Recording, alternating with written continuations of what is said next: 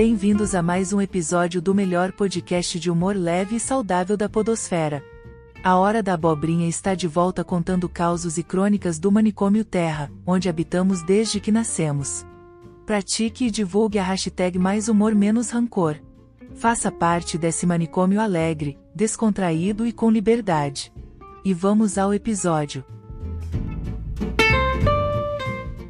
Existem várias possíveis origens para a crença de que agosto é o mês de desgosto, azar e acontecimentos ruins.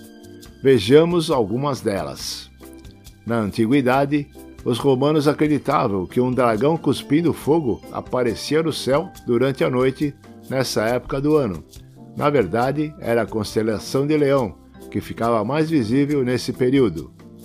Em Portugal, no século XVI, na época das grandes navegações, as caravelas costumavam partir para o Novo Mundo em agosto.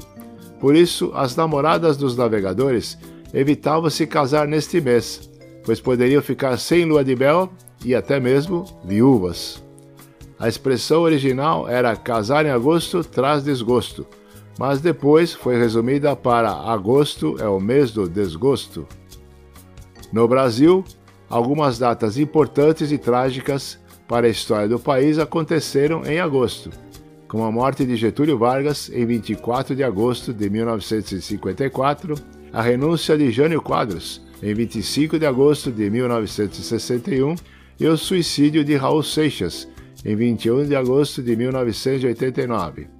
Além disso, outros eventos mundiais também marcaram esse mês, como o início da Segunda Guerra Mundial em 1 de agosto de 1939, o ataque a Hiroshima e Nagasaki, 6 e 9 de agosto de 1945, e a construção do Muro de Berlim, em 13 de agosto de 1961.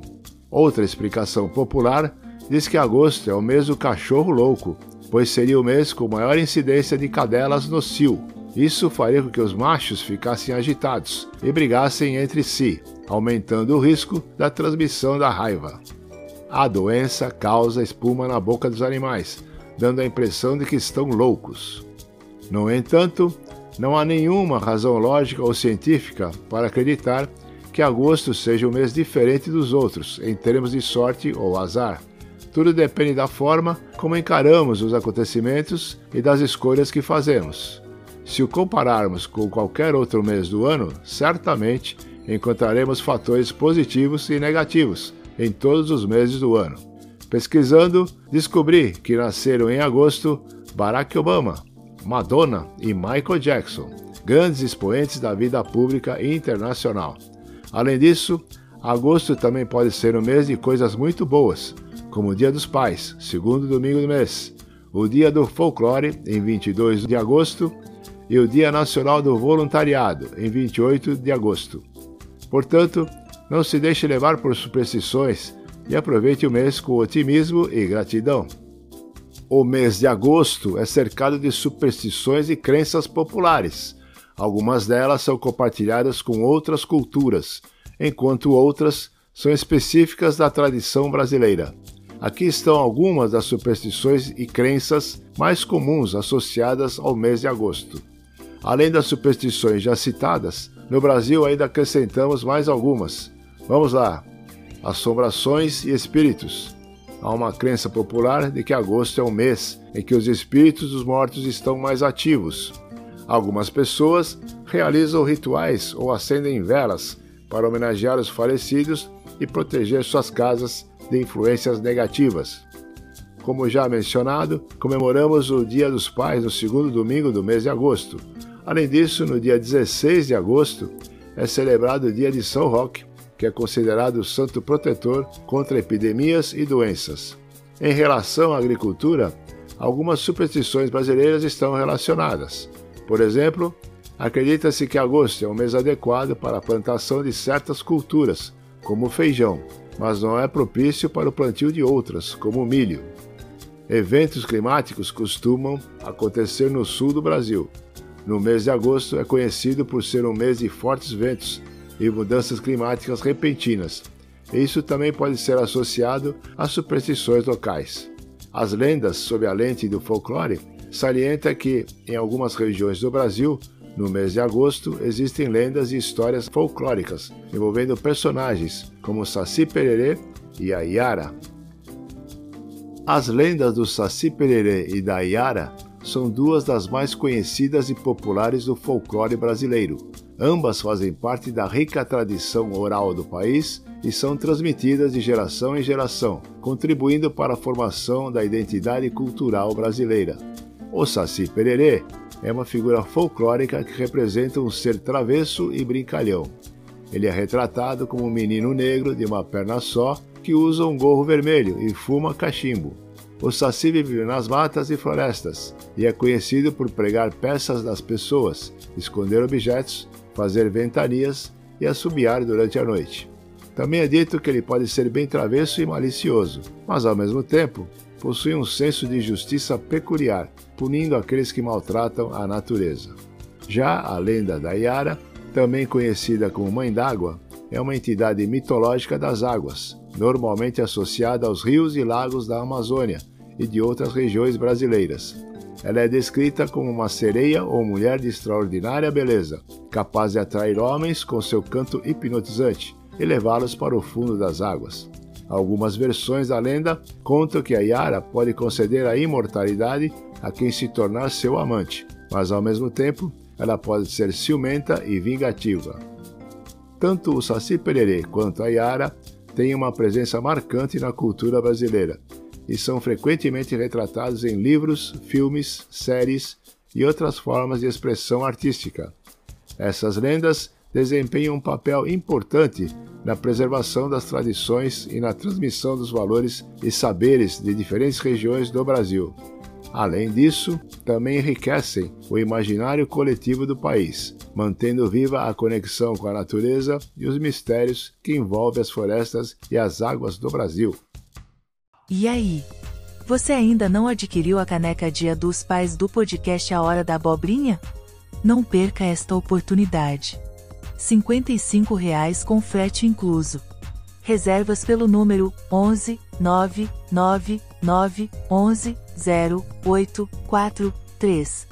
Repetindo 11 999 11 0843. Aguardamos sua ligação. Obrigada. E vamos a duas histórias envolvendo nossos folclóricos personagens. Saci Pererê era uma vez, em uma pequena vila no interior do Brasil, onde a presença do Saci Pererê era conhecida e temida por todos. Mas um dia, um senhor muito esperto chamado Seu João decidiu que estava cansado das travessuras do Saci e decidiu pregar uma peça nele. Seu João era conhecido por ser um excelente cozinheiro e tinha uma paixão especial por fazer bolos. Ele teve uma ideia brilhante: preparar um bolo delicioso, porém com um ingrediente especial para prender o saci. Ele colocou pimenta malagueta no meio do bolo e assou tudo como se fosse um bolo comum. Naquela noite, seu João deixou o bolo em cima da mesa da cozinha, com uma vela acesa em cima para atrair o saci. Ele se escondeu atrás da porta, esperando que o travesso ser aparecesse. Não demorou muito e o saci, atraído pelo delicioso cheiro do bolo, entrou na casa do seu João sem perceber a cilada. Ele pulou ao redor da mesa, com seu gorro vermelho girando, e quando viu o bolo, não resistiu e pegou um pedaço. O Saci deu uma grande mordida no bolo e imediatamente sentiu o ardor da pimenta em sua boca. Ele começou a saltar e girar ainda mais rápido, tentando apagar o fogo que ardia em sua língua. Seu João não conseguia segurar o riso observando a cena atrás da porta. O pobre Saci, completamente atordoado pela pimenta, acabou derrubando a jarra de água que estava na mesa, e a água escorreu pelo chão, deixando tudo molhado. Enquanto isso, seu João aproveitou a oportunidade para pegar o gorro vermelho do Saci, que tinha caído durante a confusão. Quando o Saci finalmente conseguiu se acalmar e percebeu o que tinha acontecido, viu seu João segurando seu gorro vermelho e rindo da situação. O travesso ser ficou furioso, mas seu João apenas disse: Quem ri por último, ri melhor, meu amigo. O Saci Pererê, mesmo contrariado, reconheceu a esperteza de seu João e aprendeu uma valiosa lição sobre não cair em armadilhas. A partir desse dia, ele passou a ser mais cauteloso com as pessoas da vila, mas não resistia a empregar algumas boas peças de vez em quando, mantendo o espírito brincalhão que todos conheciam. E assim, a história do Saci Pererê e a peça do seu João se tornou uma das mais engraçadas e lembradas da vila, sendo contada e recontada em muitas noites ao redor da fogueira. Iara Era uma vez, em um lugar mágico e encantado, onde a floresta se encontrava com o mar, vivia uma bela sereia chamada Iara. Ela era conhecida por sua voz hipnotizante e por seu cabelo dourado que brilhava sob o sol. Yara nadava graciosamente pelos recifes de coral e cantava canções que encantavam todos que a ouviam.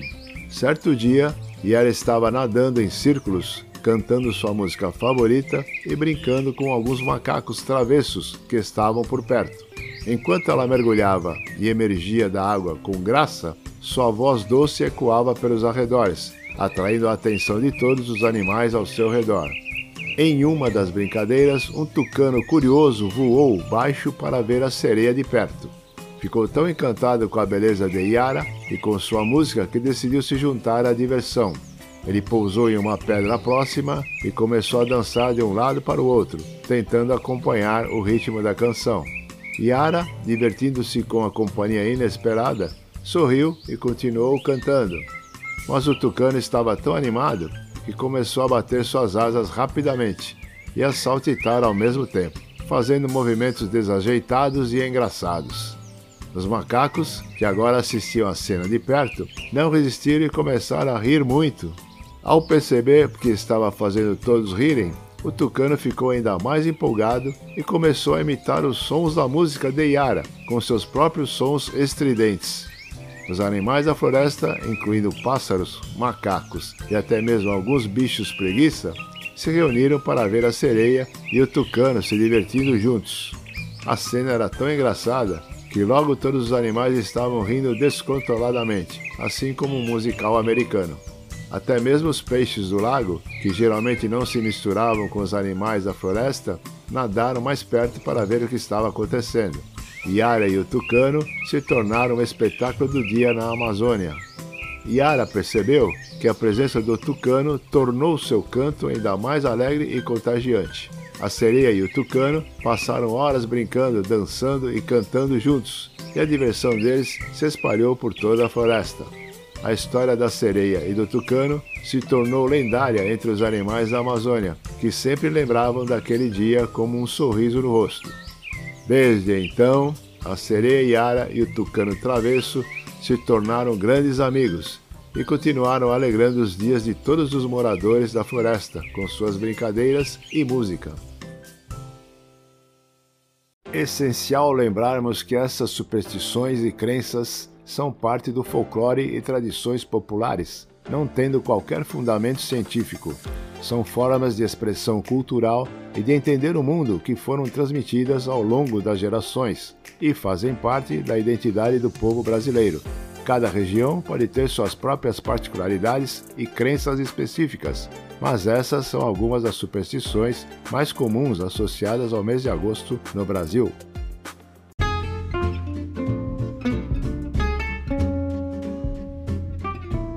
A hora da abobrinha se despede, prometendo voltar semana que vem, com novos causos, crônicas, curiosidades e loucuras do manicômio chamado Terra, onde tem louco pra tudo e tudo pra louco. Façam valer a hashtag, mais humor, menos rancor. Divulgue e pratique a hashtag, lema do podcast A Hora da Abobrinha, hashtag mais humor, menos rancor para fazermos do manicômio Terra, um ambiente alegre, leve, sadio e com liberdade.